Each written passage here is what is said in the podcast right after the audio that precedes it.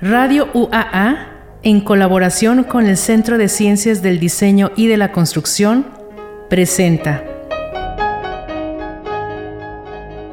Proyectos. Diseño y construcción para la innovación.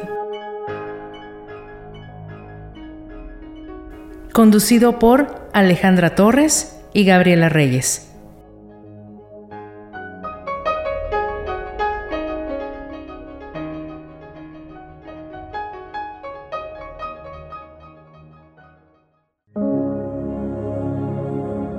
Hola, muy buenos días. Vamos a comenzar el día de hoy con otro proyectus de vida de alguien que es muy apreciada por nosotras. Ya dijimos, es una mujer. Ale, ¿qué tal? Buenos días, ¿cómo estás? ¿Qué tal? Buenos días, Gaby. ¿Qué tal? Buenos días, maestra. ¿Qué tal? Buenos días. La presentamos. Sí, y nos da muchísimo gusto que nos acompañes porque déjenme, déjenme comentarles mm. que entre que sí nos poníamos de acuerdo, que no podíamos de acuerdo, que sí podías, que no podíamos, pero afortunadamente pues ya te tenemos aquí. Eh, ella es la maestra Carmen Martínez Zacarías. Ella es licenciada en urbanismo por parte de la Universidad Autónoma de Aguascalientes y maestra en desarrollo urbano por la Universidad de Durango. ¿Es así? Es correcto. Muy bien. Y ella está, obviamente, pertenece al departamento de urbanismo. Que cada vez que viene un maestro de urbanismo, la verdad, me enamoro más de mi ciudad y la veo diferente y la analizo diferente y me da gusto que haya gente que se dedique a esto. Carmen. Así es. Bueno, pues muchas gracias por la invitación. No, ¿de qué? Estoy aquí, este es un gusto y pues platicar mi experiencia como urbanista y sobre todo las áreas en las cuales yo he colaborado. A ver, ¿por qué urbanismo, Carmen? Porque urbanismo, pues hace muchos años, cuando yo quería estudiar, ya me nacía la idea de, de pensar en mi ciudad, cómo resolverla y afortunadamente cuando yo estaba en preparatoria llegó la difusión a la carrera en la prepa en la que yo estudiaba y dije yo soy de ahí. Entonces yo entré a estudiar urbanismo por, por examen, no fui de segundo opción. Entonces yo entré a estudiar en el 84-89, yo soy quinta generación de urbanismo. La verdad urbanismo me ha traído muchas satisfacciones. Urbanismo significa este, una excelencia en mi trayectoria, tanto en el trabajo como en la academia. ¿Sí? ¿Por qué? Porque de eso vivo yo del urbanismo. Entonces no he tenido la oportunidad de dedicarme a otras cosas más que a, ejercer la carrera.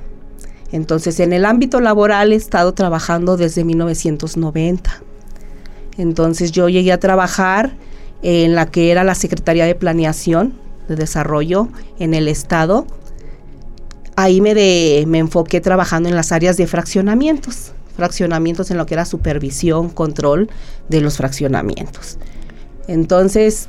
Una pregunta, para ubicarnos más o menos, ¿qué fraccionamientos en aquel momento eran los que estabas tú supervisando?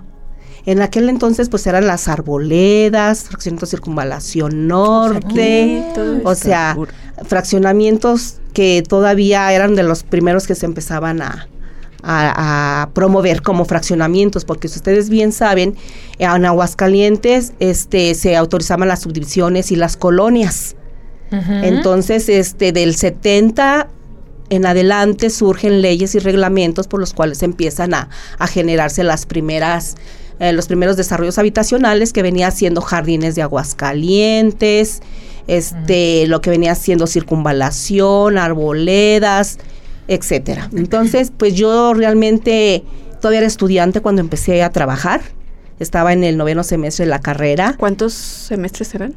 Eh, la carrera de 10 semestres, éramos 5 años y era mixta. Entonces, pues yo me di la chancita por ahí de... Mañana y tarde. Mañana y tarde. Entonces, este, yo en el noveno semestre empecé a buscar la oportunidad para trabajar. Tuve suerte, suerte en quedar en un área de, de trabajo yo inicié principalmente en Calvillo, en el 88. En el 88-89 estuve en Calvillo en la presidencia municipal. El alcalde, pues decía, ¿y qué es urbanismo? O sea, dígame qué hace usted, así como ustedes me preguntan.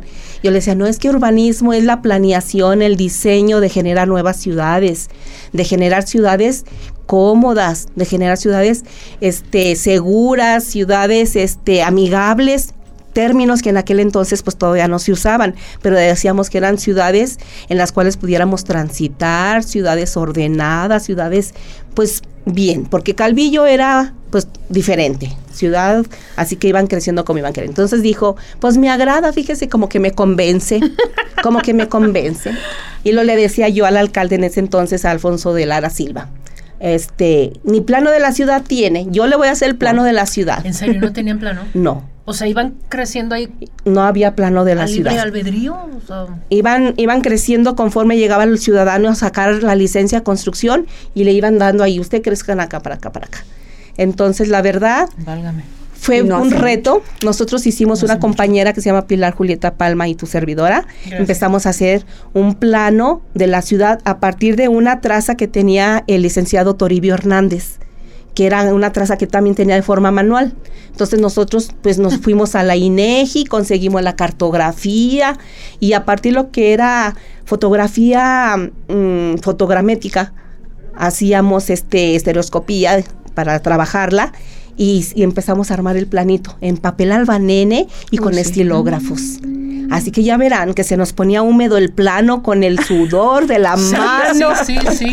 Ahora, nada, nada que ver con las tecnologías que tienen hoy los chicos para hacer sus cartografías, porque ahorita las hacen rapidísimo Sí, con sí. sistemas de información geográfica. No, nosotros trabajamos a mano. Entonces armamos el primer plano de ahí de Calvillo y empezamos a dar licencias de permiso ya con una numeración y llevamos un catálogo ya ordenadito.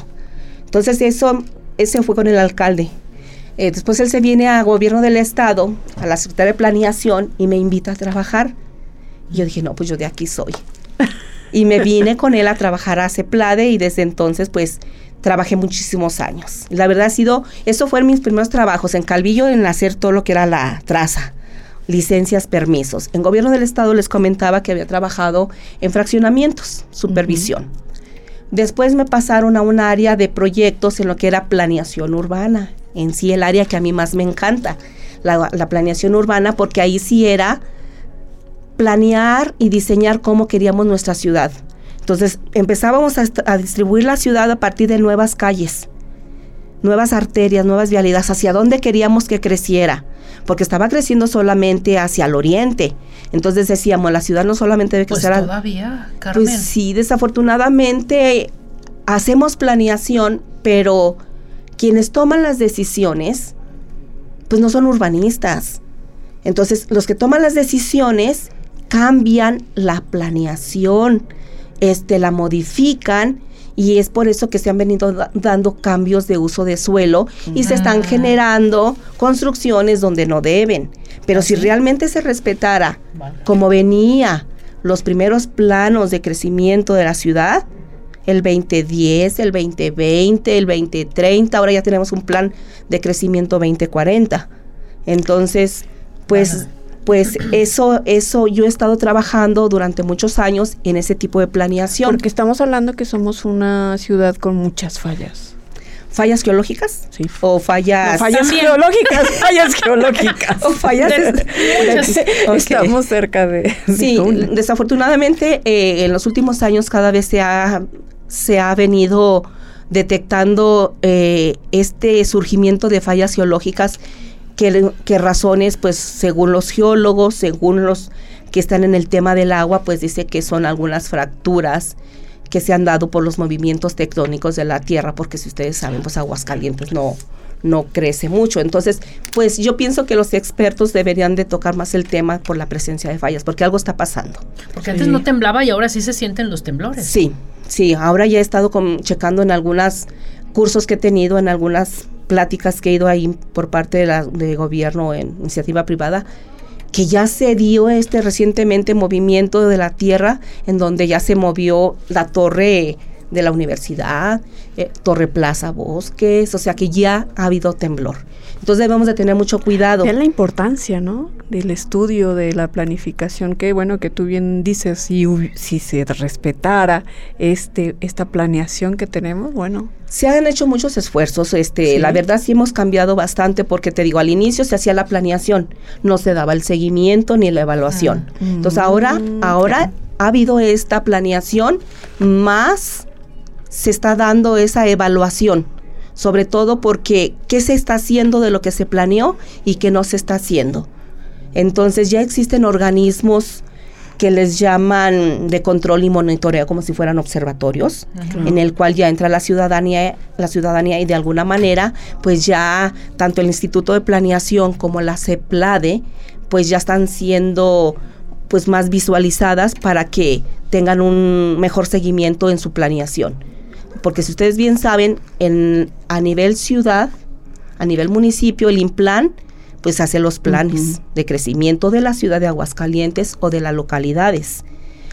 A nivel estatal tenemos a la Secretaría de Planeación que lleva a cabo los planes y programas de desarrollo y ordenamiento territorial, tanto para los municipios como para el Estado.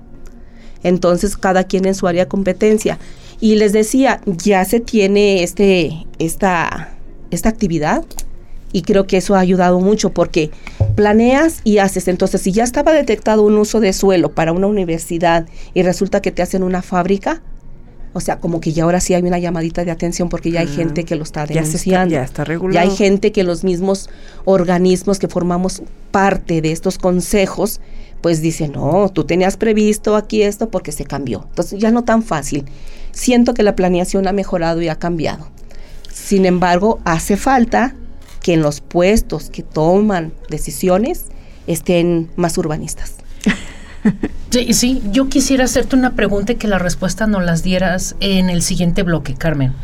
Estoy pensando, por ejemplo, en un lugar donde fue un viñedo eh, y que se producía vino, ahora hay una universidad.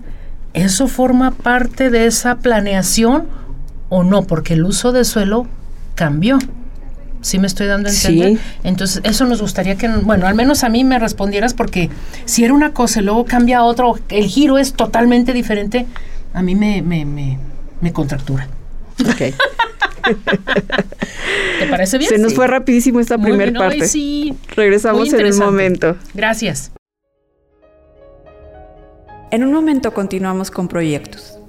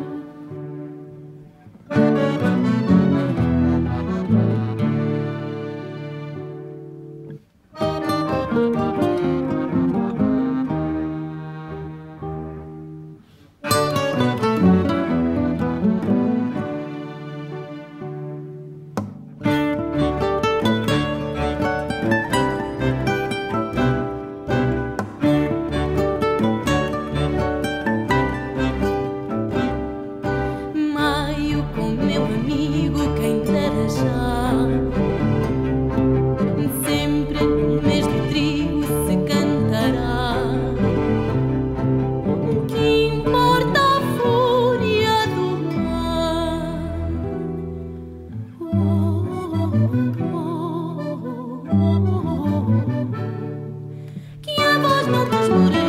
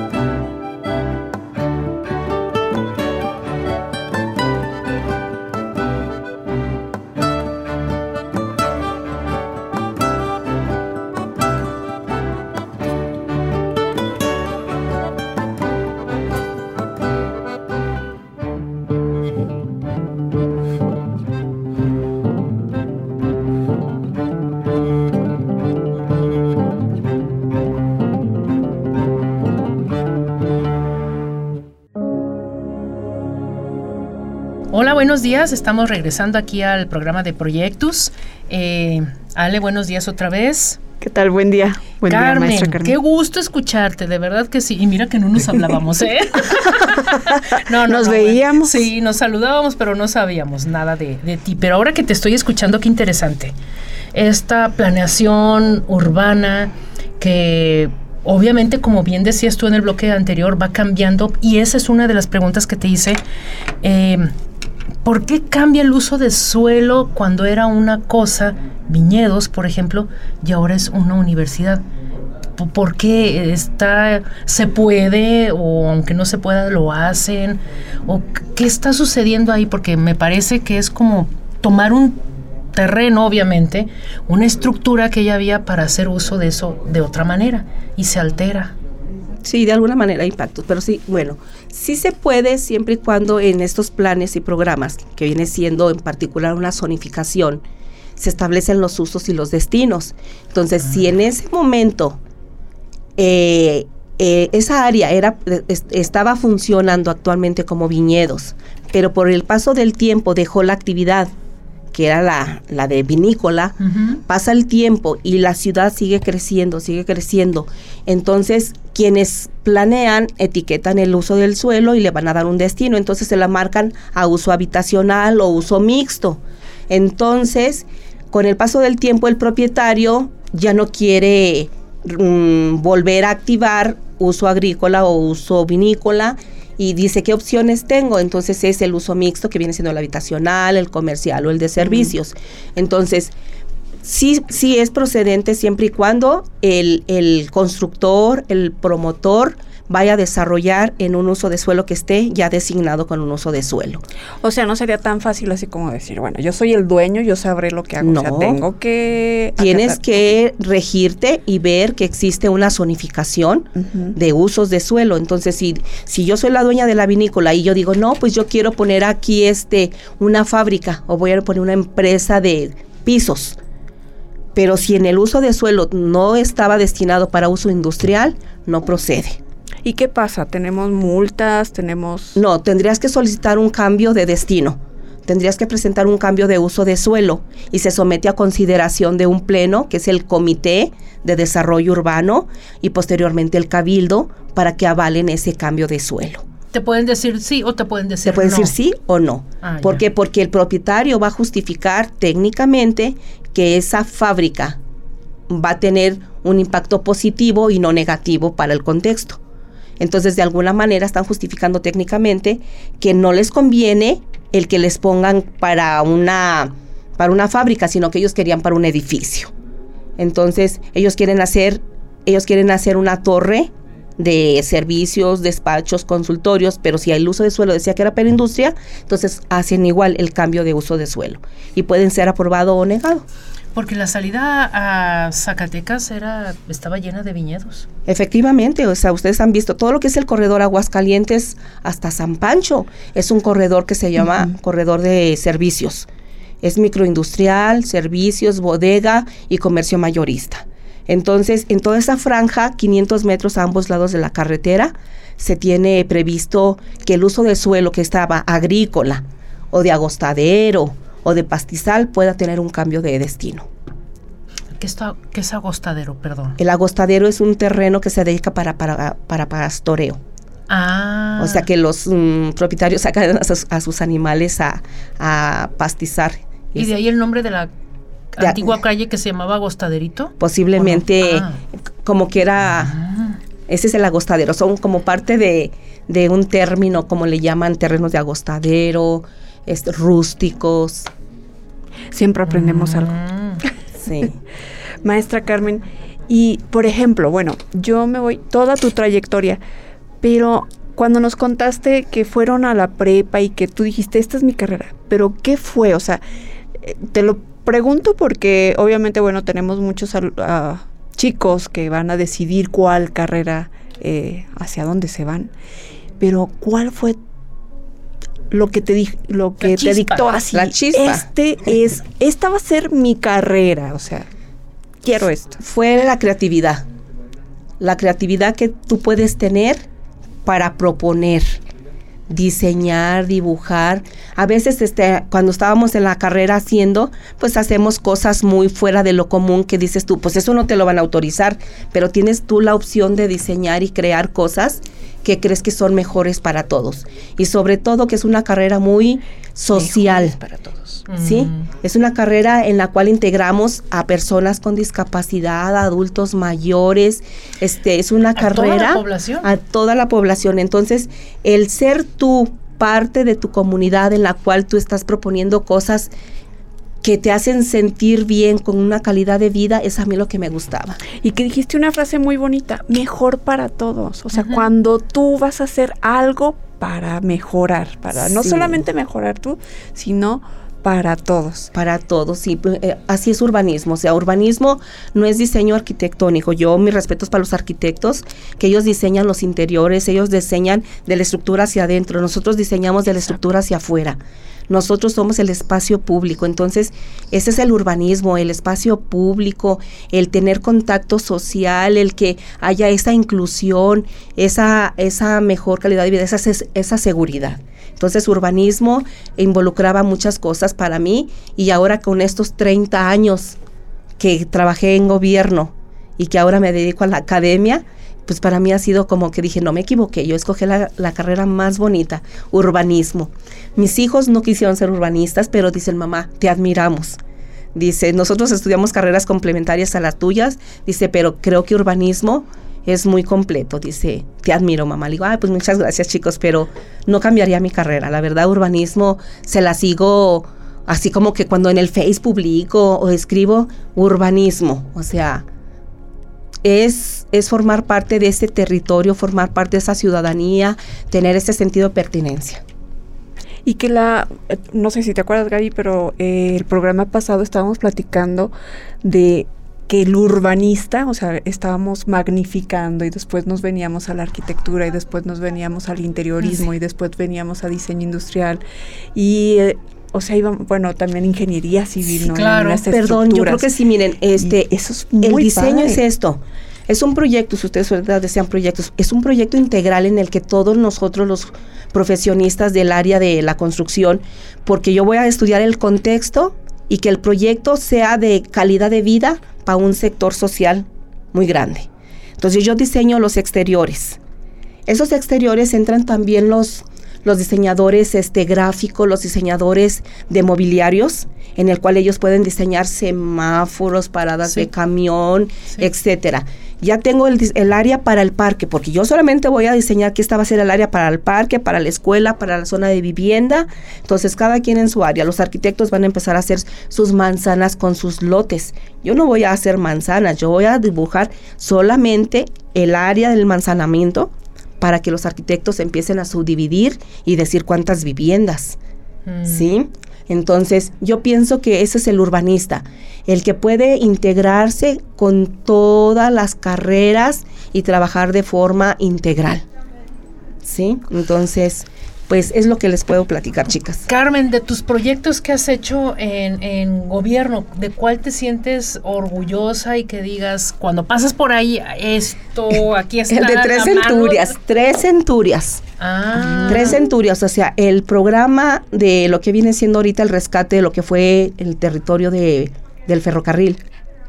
Yo trabajaba en gobierno del estado en el 1994, cuando con Felipe González me convocaron a formar parte de un equipo para, para empezar a hacer un plan maestro de lo que era FICO 13.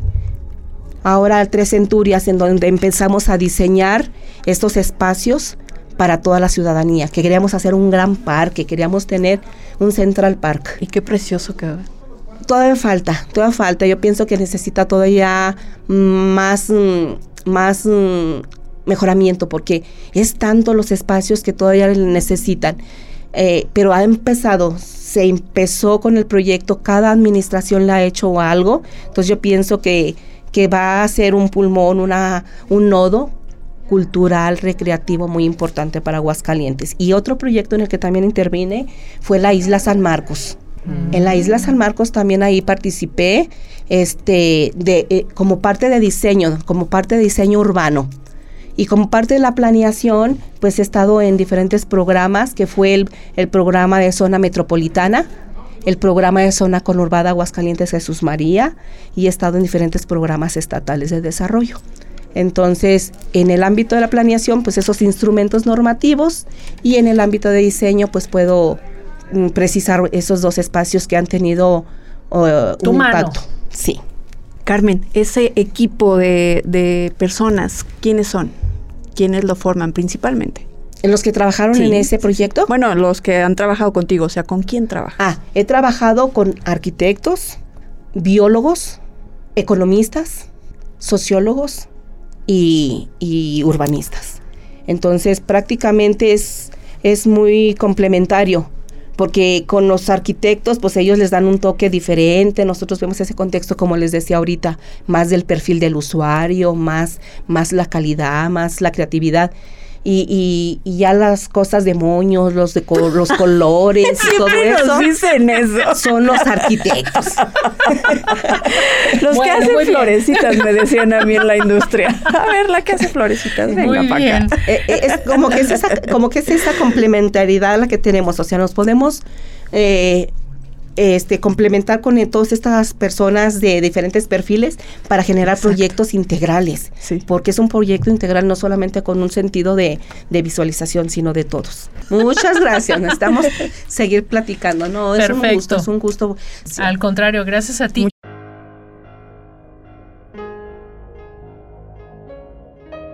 Radio UAA presentó Proyectos un espacio del Centro de Ciencias del Diseño y de la Construcción. Nos escuchamos en el siguiente programa.